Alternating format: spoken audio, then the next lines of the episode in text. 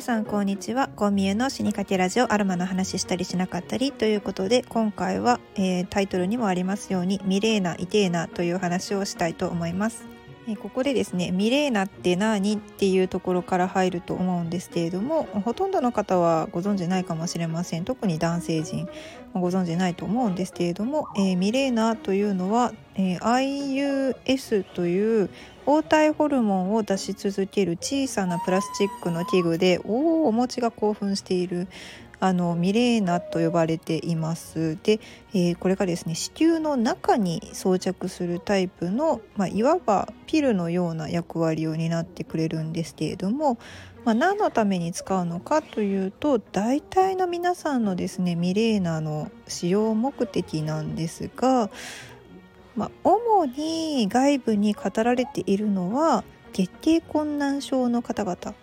まあ、あの下経血が肩だったり、まあ、血がドバーッと出てしまうとかあとはめっちゃ生理痛がひどいとかもう血の塊が出てくるとか、まあ、そういった方々の苦痛を和らげるために子宮内膜の増殖自体を抑えてくれる、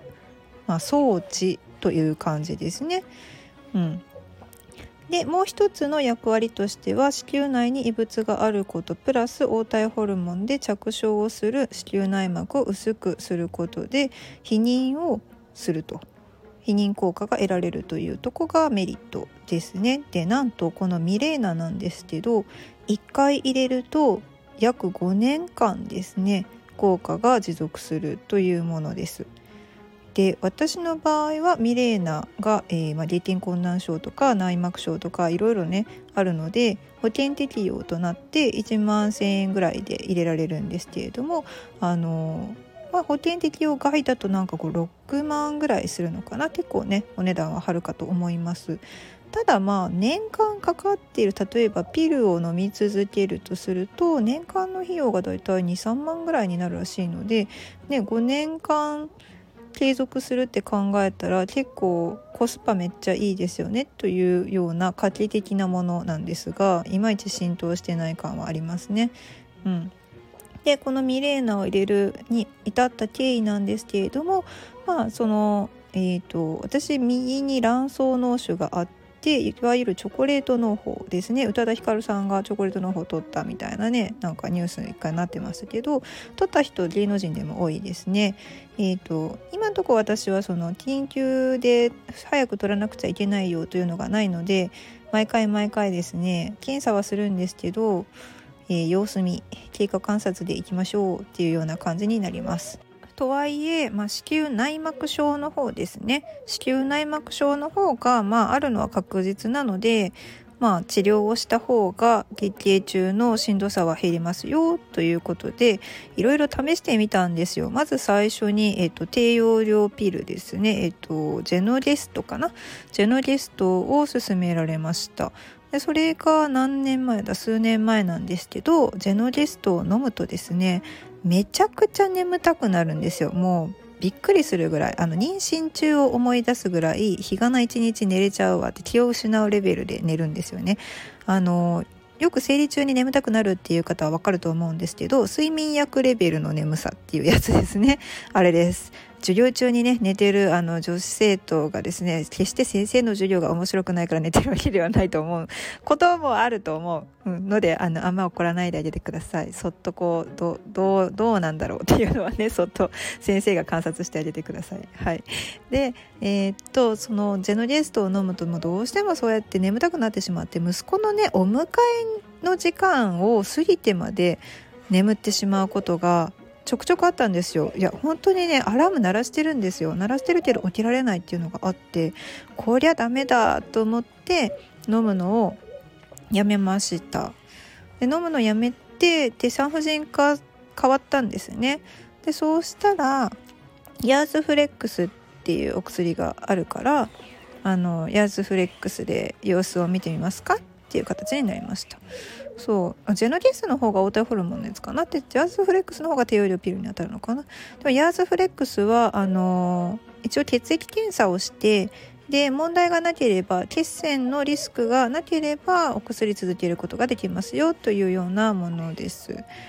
でヤーズフレックスに関しても真面目にね毎日結構飲んでたんですけれどもなんとですねあの、まあ、1シート飲み終わってで再度採血をしてで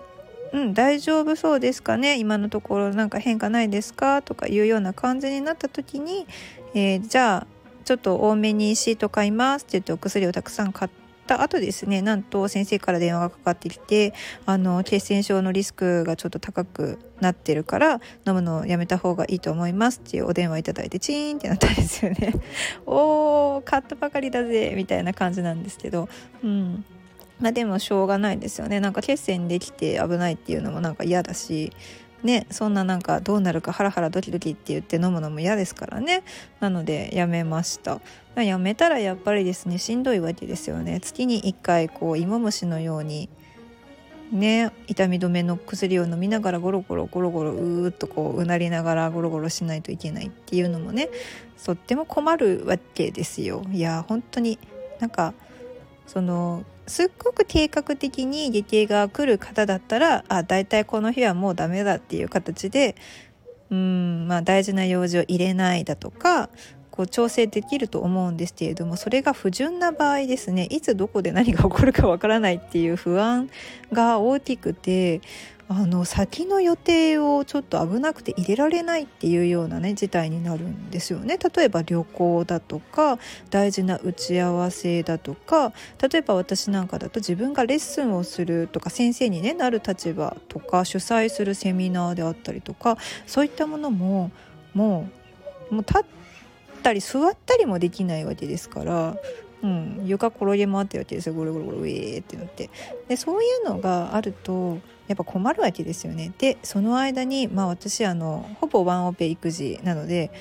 あの息子の面倒をその間誰が見られるのかっていうのは常にずっとつきまとう問題でした。生まれてからねずっとねあの授乳してる間は生理止まってるからいいんですけど授乳が終わって生理が始まった後っていうのは思い出したわこれみたいな感じで2年半ぐらいはおっぱいあげてたので妊娠期間中と合わせてまあ3年弱ですね生理は止まってたはずなんですけれどもいや久々に来たら出産後はね生理痛軽くなるからなんかいいこともあるよみたいな感じで言われてたのに産後変わんねえみたいな 何これ変わんないみたいな。びっくりするっていうような感じでした。うんで本当にそのなんだろうな。いやままだ今ねもう息子が大きくなってその一人でおやつも食べられるし水も飲めるし適当になんかこうテレビとかも自分でつけて遊べるからいいんですけどこれがですよまだまだこう一人で何にもできない冷蔵庫も開けられない水も飲めない牛乳パックも開けられないわっていうようなお子ちゃまがねいている時期に悶絶してようが誰も面倒を見てくれる人がいない場合ってほんと自分しかいないんでまあ皆さんね共通するところなんですがロキソニンを飲んで這いつくばってでも何かねあの面倒を見るっていうような事態に発展するわけです。あのすごくねしんどいですよやっぱり。うん、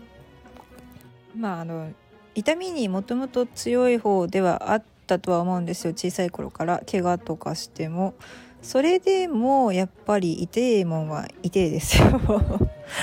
うん、あの我慢したくないタイプの痛みというか、うん、なて言うんですかね。まあ普通に考えてそのお腹を下しながらですね通常業務ができるのかって考えていただくとすごく簡単だと思うんですけどまあ一日中ねあのお腹ピーピーの状態で普通に出社できて仕事できてセミナーできて講師できて授業できてで書類作成とか普通にできるかって言ったらまあできないですよね。うん、それを普通に考えていただければ当てはまると思うんですね。生理痛っていうのが分からなくても。というわけでまあそれぐらいひどかったので先生と共にまあやってみますかっていう治療を始めることにしましたというところで第1回目終わりたいと思います。では次は続きミレーナ・イテーナその2というところでお話ししようと思います。ではでは。